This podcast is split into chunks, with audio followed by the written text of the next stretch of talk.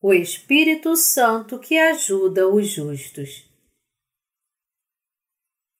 Romanos 8, de 26 a 28.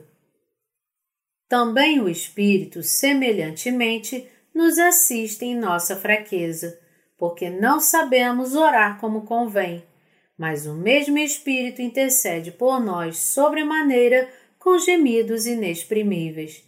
E aquele que sonda os corações sabe qual é a mente do Espírito, porque, segundo a vontade de Deus, é que ele intercede pelos santos.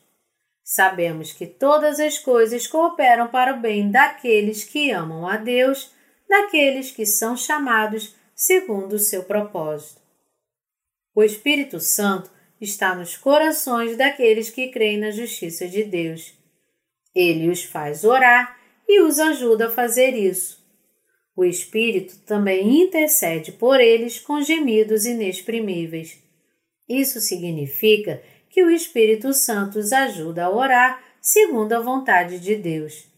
É por isso que aqueles que creem na justiça de Deus são chamados filhos de Deus.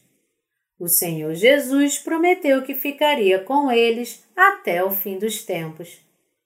O Espírito Santo está dentro dos justos, intercedendo segundo a vontade de Deus.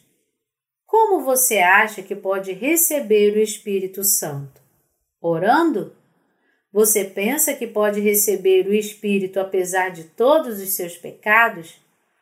O Espírito Santo só opera e habita no coração daqueles que creem na justiça de Deus. Os cristãos que desejam orar segundo a vontade de Deus recebem ajuda do Espírito Santo.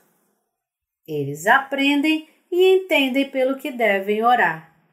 Se você recebeu o Espírito Santo crendo na justiça de Deus, o Espírito intercederá por você e guiará o seu caminho. Todas as coisas cooperam para o bem.